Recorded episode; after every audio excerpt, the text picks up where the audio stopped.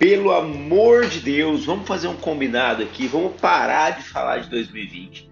Eu prometo para vocês que essa é a última vez que eu faço isso. Os efeitos da gente ficar alimentando a memória desse ano lastimável são graves. Eu posso falar aqui rapidamente de alguns.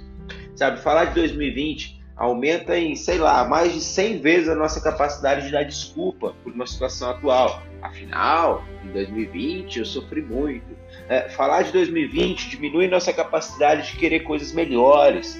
Afinal, né, em comparação ao ano passado, eu já estou bem melhor. Falar de 2020 faz você parecer, faz a gente parecer aquelas pessoas que ficam brigando para ver quem tem a pior doença, ou para quem já passou pela situação mais desafiadora. Enfim, o ano de 2020 roubou muita coisa, nos deu muita coisa, mas já passou. E ficar trazendo ele agora no momento nos leva o que temos de mais precioso, que é a capacidade de construir novos destinos. Porque a gente fica tão focado em falar do passado que a gente esquece de olhar para o futuro. É como se a gente estivesse dirigindo um carro super luxo, numa estrada maravilhosa, só que ao invés de eu olhar para o para-brisa, eu estou dirigindo olhando para o retrovisor.